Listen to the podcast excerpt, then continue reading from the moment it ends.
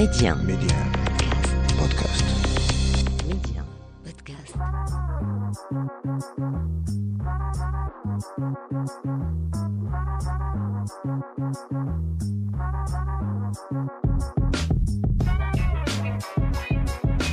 Bienvenue à vous pour ce nouveau numéro de l'Hebdo MC, le rendez-vous taillé sur mesure pour tous les curieux et curieuses. On parle médias, culture et tech avec un focus tout particulier sur le Maroc. Média 1, Karima, l'Hebdo MC. Cette semaine, pour notre interview, on reçoit Redouane Helwi, vice-président de l'association euh, 10 000 codeurs, fondateur du cabinet de recrutement IT marocain RedTick et cofondateur de la start-up marocaine de livraison de colis Pickup. On l'avait reçu euh, dans l'Hebdo MC pour parler des meilleurs réseaux sociaux pour une bonne communication digitale. Cette semaine, on le reçoit pour parler des métiers d'avenir au Maroc. Sur la planète tech, bien évidemment. Pour la chronique du jour, on parle de ces innovations attendues en 2022. Et enfin, dernière rubrique, nouvelle édition du journal de l'Hebdo MC, une édition 100% tech. Sinon, en attendant, premier stop. L'interview MC Et pour notre interview, donc, on reçoit Redouane Helwi, vice-président de l'association 10 000 codeurs, cofondateur de la start-up marocaine de livraison de colis Pickup. Redouane Helwi, bonjour et merci d'avoir accepté euh, mon invitation encore une fois sur euh, l'Hebdo MC. Bonjour Kalima, merci à vous, c'est gentil. Alors, Douane, lors d'un précédent épisode, on a brièvement parlé euh, de nouveaux métiers. Euh, le monde est en constante évolution, on va de plus en plus vers un monde un peu plus connecté et plus tech. Ça veut forcément dire des nouveaux euh, métiers ou métiers d'avenir. Avant de rentrer un peu plus dans le détail, Redouane, métier d'avenir, ça veut dire quoi? Donc les métiers d'avenir désignent des métiers qui existent déjà aujourd'hui et qui continueront à recruter demain, mais aussi les nouveaux métiers qui recruteront dans l'avenir. Ces emplois d'avenir présentent des perspectives d'emploi ou d'intégration au marché du travail qui sont favorables. Par exemple, lorsqu'on le nombre de personnes inscrites à un programme de formation qui mène à un emploi ne permet pas de répondre aux besoins, celui-ci est considéré comme un emploi d'avenir. Mhm. Et donc, du coup, effectivement, on le voit avec euh, euh, surtout le, le- le post-Covid. Euh, on a eu des, com- des, des habitudes, des comportements euh, de consommation à cause du digital, il faut le dire, parce que c'est le digital, c'est ce high-tech, c'est ces technologies Mhm. qui ont poussé effectivement à, à la création de, de, de ce, nou, de ce nouveau métier d'avenir. Et les gens, justement, ont appris à, à vivre euh, différemment et à recevoir, justement, plutôt à gagner de l'argent de, différemment. Euh, com- complètement, euh, Mm. complètement. D'ailleurs, euh, euh, sans parler du, enfin, on a parlé, j'ai parlé du Covid, mais si on regarde euh, sur les 20 années que- qui se sont écoulées, Mhm. euh, on a vu arriver effectivement les smartphones, Internet, les réseaux sociaux, et on le voit bien, nos, nos- nos comportements de consommation ont changé, et donc du coup, des nouveaux métiers sont apparus. Un des métiers, par exemple, que tout le monde connaît, enfin c'est pas un, enfin, un métier, si ils gagnent leur vie avec, Mhm. les euh, les blogueurs, les euh, ces gens qui qui qui créent de qui qui ont qui ont des followers là aussi mhm. qui créent du contenu, c'est qui ont des followers. Donc des, là aussi, ce terme follower est nouveau. Depuis quelques années, on, en- on entend parler. Mhm. Et donc du coup, effectivement, euh, bah, a bousculé effectivement euh, notre nos modes de vie. Et Redouane, quels sont ces métiers? Alors effectivement, euh, euh, là aussi. euh, très orienté tech. Mhm. Euh, si on parle effectivement euh, du cloud, euh, le cloud aujourd'hui, on, on, on l'utilise,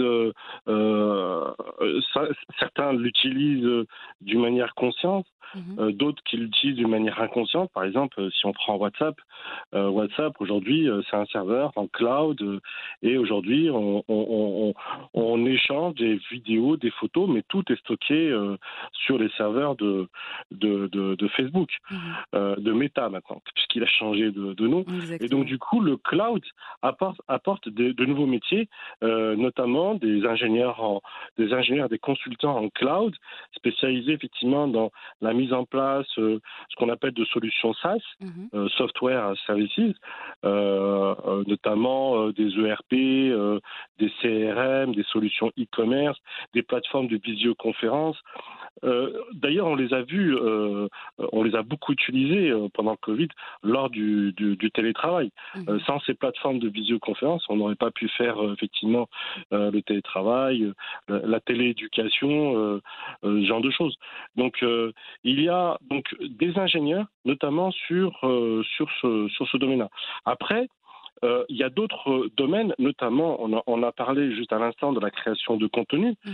euh, des community managers qui vont animer les réseaux sociaux, la création de contenu, aussi bien infographie que motion design. Motion design, c'est tout ce qui est vidéo animé, tout ce qui est vidéo d'ailleurs, la création de contenu aussi. ce qu'on appelle aussi des content managers qui vont mhm. gérer du contenu. On a euh, la data et l'intelligence artificielle.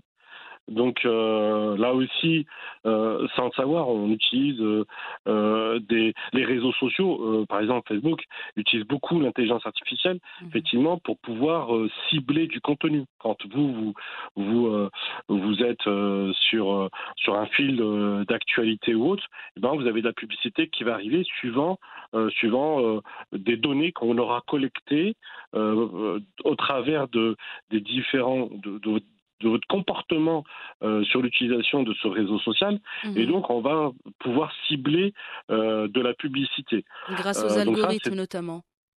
Et algorithmes, il y a de l'intelligence mhm, artificielle. C'est vrai. et, là aussi, ben, l'intelligence artificielle, son gasoil, entre guillemets, c'est la data. Mhm. Donc, euh, on, va, on va collecter énormément d'informations, donc ce qu'on appelle le big data. Et donc, du coup, là aussi, on va avoir des métiers, experts, consultants en big data, experts, consultants en intelligence artificielle. On commence même à avoir un métier qui s'appelle coach en intelligence artificielle. Euh, qu'est-ce que ça veut dire? On va coacher euh, une intelligence artificielle, on va l'éduquer en lui alimentant des données éthiques. Euh, pour que quand elle quand elle, elle, grandira, elle pourra euh, prendre des décisions d'une manière éthique. Euh, parce que on aura pu, on aura pu le coach aura mhm. pu l'alimenter sur des données qui sont saines, propres, etc. Pour éviter d'avoir une intelligence artificielle malsaine. Mhm. On va avoir aussi des data scientists, des analystes décisionnels en, en business, ce qu'on appelle le BI, business intelligence. Alors, il y a un autre domaine euh, que tout le monde connaît euh, euh, depuis le début de l'informatique, mais qui est en train de s'accélérer, c'est les développeurs, les codeurs. Mhm. Donc, on en a de plus en plus besoin, on le voit, de développeurs d'applications web, de développeurs d'applications mobiles, de développeurs d'applications spécifiques en fonction effectivement du secteur d'activité. Et ben, dans l'environnement coding, eh ben, il y a tout ce qui va autour des chefs de projet, des directeurs de projet, et il y a des nouvelles méthodologies qui commencent à apparaître, ce qu'on appelle euh, la méthode agile, Scrum Master, ce genre de choses. Donc, mhm. donc c'est à l'intérieur d'un métier, il y a d'autres métiers qui commencent à, se développer. Et puis euh, le marketing, euh, là aussi, on en a parlé tout à l'heure, mais on va avoir des responsables de, ce qu'on appelle des gros hackers qui vont aider au développement euh, de, la marque, du développement du, du produit. Mhm. Euh, on va avoir des consultants en marketing digital, des experts en, référencement, SEO, des consultants digital. Donc, donc là aussi, euh, effectivement, le, le, point commun de, ces domaines, euh, que je viens de citer, c'est effectivement l'IT, l'informatique, l'high-tech, euh, euh, qui a fait que ça a bousculé tous ces domaines et créer justement ces, nouveaux, ces nouveaux métiers. Et à ce stade, est-ce qu'on parle de besoins urgents ou optionnels quand on parle justement de métiers d'avenir? Notamment au Maroc, bien évidemment. Alors, moi, j'irais plutôt des métiers sous tension. Euh, tout à l'heure, je disais que euh, en fonction de, des personnes inscrites à une formation, si effectivement on voit qu'il y a beaucoup de demandes et que qu'on n'arrive pas effectivement à, couvrir les demandes, euh, les besoins des, professionnels, et donc là on parle de métiers sous tension. Mhm. Et, donc métier sous tension, métier aussi d'avenir. Ça veut dire que quelque part, bah, c'est un, un, bon levier économique, etc. Et donc du coup, c'est des métiers urgents. Pourquoi? Euh, Parce qu'il y a un, gros besoin euh, des professionnels mhm. et donc il faut accompagner effectivement toute la partie formation pour pouvoir répondre à ces besoins des professionnels. Et donc on vient, on vient de, on vient de dire, euh, le Maroc est, est, euh, est, concerné par ces changements. Où en sommes-nous euh, au niveau prise de conscience de cette euh, transition concrètement au Maroc? Il y a une vraie prise de conscience. Mhm. Euh, le Maroc a, a, a, été déjà leader dans, dans les métiers d'avenir. Moi, je, je, rappelle en 2006, quand le, le, Maroc a lancé le plan, le plan offshoring, mhm. euh, il avait senti effectivement que euh, il avait la ressource, il avait les compétences et qu'il pouvait attirer un nouveau marché euh, le outsourcing, le offshoring, euh, les centrabelles, euh, l'IT offshoring.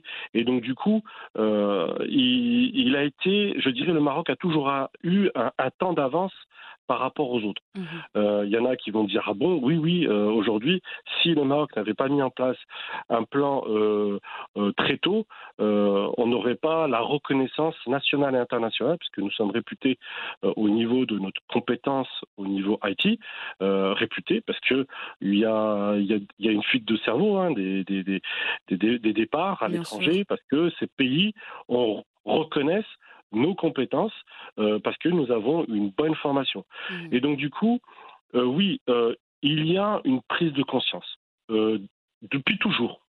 Même quand le, le, roi Hassan II a mis en place l'OFPT dans les années fin 70. Mmh. Il a bien compris la notion de formation professionnelle a été importante pour pouvoir accompagner les professionnels et l'économie du Maroc. Et donc du coup, aujourd'hui, on euh, on travaille, bon, aujourd'hui je fais partie du conseil d'administration de la PEBI, je travaille avec le ministère de l'Emploi et de l'Inclusion euh, et l'Organisation internationale du travail.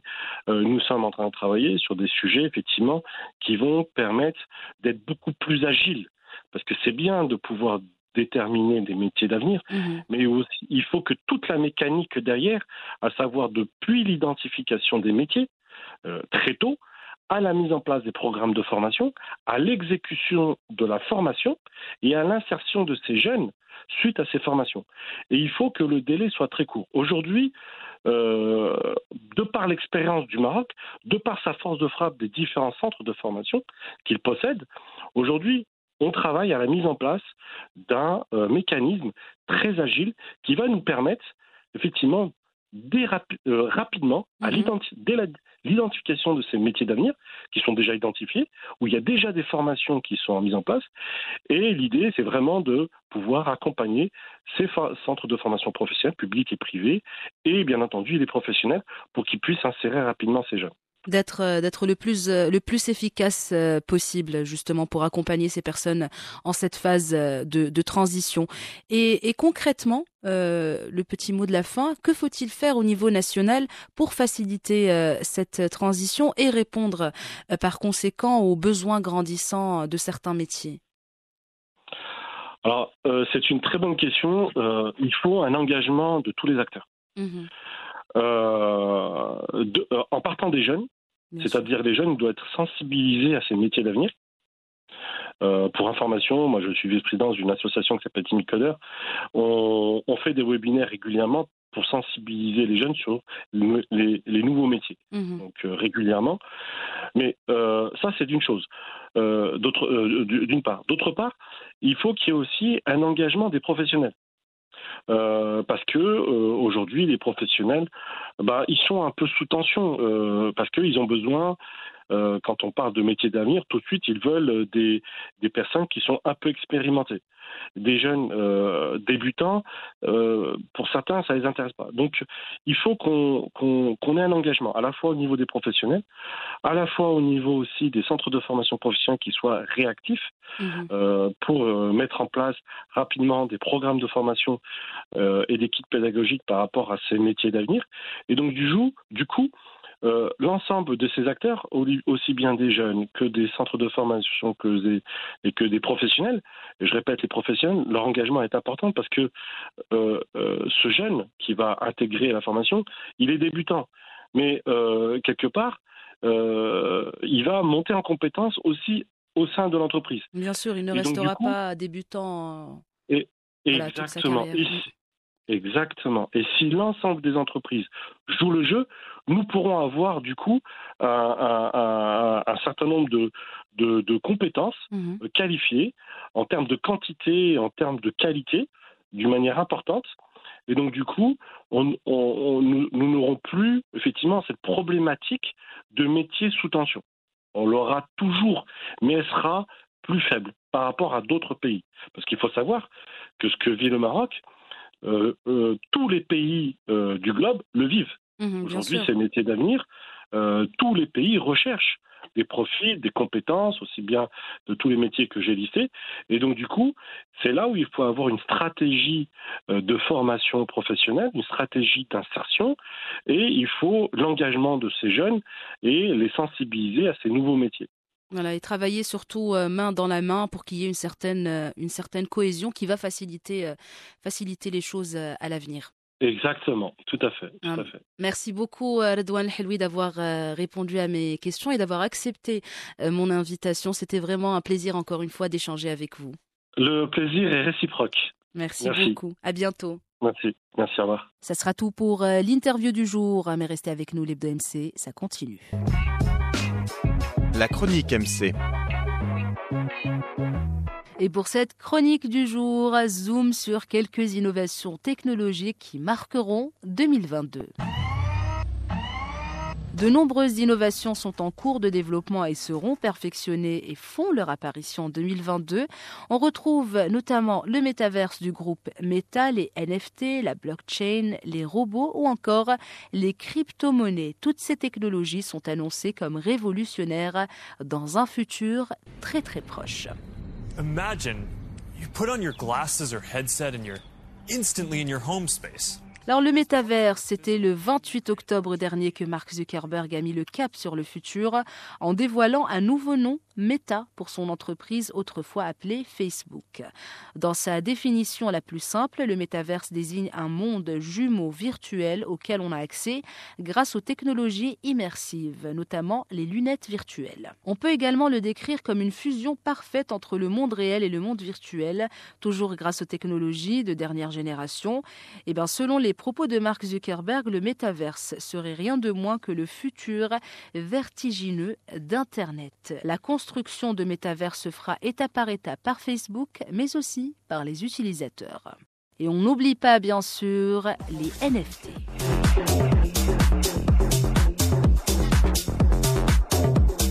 Les NFT sont ce qu'on appelle des jetons non fongibles. On en a parlé d'ailleurs dans plusieurs euh, numéros de l'Hebdo MC. Qu'entend-on par non fongible? Eh bien, on qualifie une chose de fongible lorsqu'elle est interchangeable. À partir de cet instant, on peut dire qu'un NFT est un jeton unique qui ne peut pas être remplacé par un autre. Il s'agit simplement d'un certificat digital dédié à un seul objet ou une œuvre numérique. Le NFT valide l'authenticité de ce dernier. Si vous acquérez un tableau d'art le NFT va représenter le certificat papier prouvant que non seulement ce tableau est original, mais qu'en plus vous en êtes le propriétaire légitime. Et on passe à Tesla Bot, l'un des projets les plus spectaculaires de la marque Tesla, dont la réalisation s'annonce pour l'année donc 2022, l'année en cours.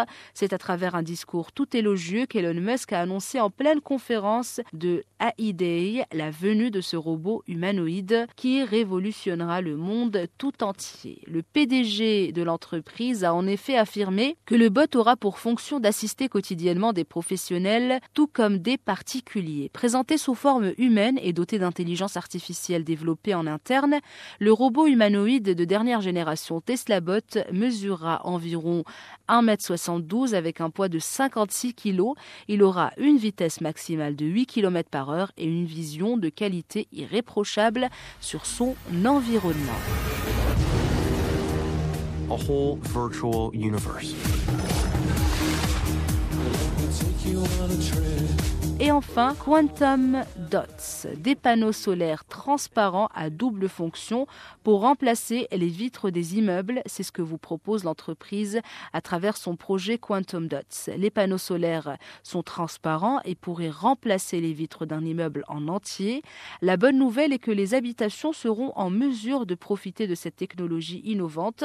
Les vitres Quantum Dots seront composées essentiellement de verre et produiront de l'énergie grâce à des nanoparticules. Ces quelques innovations ne sont qu'un avant-goût de ce qui nous attend en 2022. On reste connecté en attendant d'autres innovations, les unes plus surprenantes que les autres. Ça sera tout pour la chronique du jour, mais restez avec nous, l'Hebdo MC, ça continue.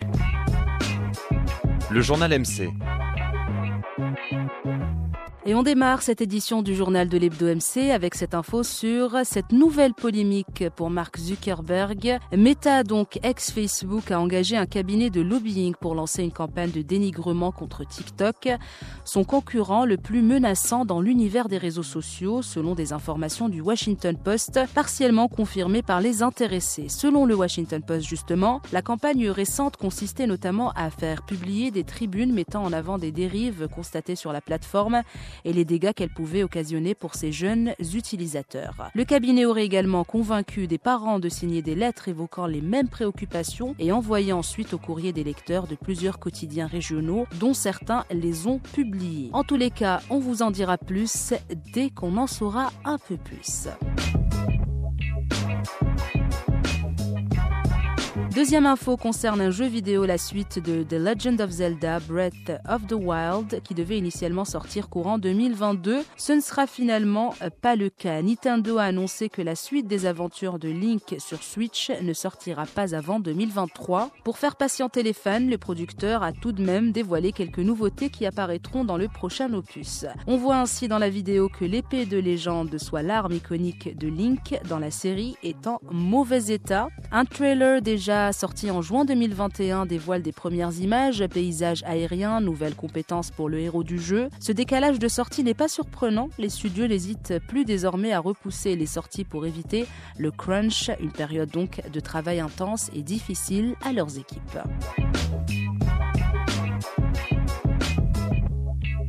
Et enfin, avant de clore cette édition, un chien robot baptisé Spot a été déployé à Pompée, en Italie, pour protéger le site archéologique. La mission du robot développé par Boston Dynamics, surveiller la cité antique jour et nuit pour lutter contre le pillage. C'est ce que rapporte le HuffPost. Pour le moment, le dispositif n'est qu'en phase d'expérimentation. L'équipe inspecte actuellement le site pour collecter des données qui aideront Spot à assurer sa mission. Et pour lutter efficacement contre les pilleurs d'antiquités, le robot est capable de sillonner les galeries souterraines de Pompéi, difficile d'accès qu'empruntent les voleurs. Le robot à quatre pattes peut transporter jusqu'à 14 kg sur son dos et supporte des températures comprises entre moins 20 et 45 degrés. Spot est bardé de capteurs qui le rendent particulièrement agile, même sur des terrains accidentés. Il peut identifier des obstacles et les éviter tout seul. C'est ainsi que se referme ce journal de l'Hebdo MC, que se referme aussi ce numéro de l'Hebdo MC. Merci de votre fidélité. Je vous retrouve la semaine prochaine pour un nouveau numéro. En attendant, prenez bien soin de vous.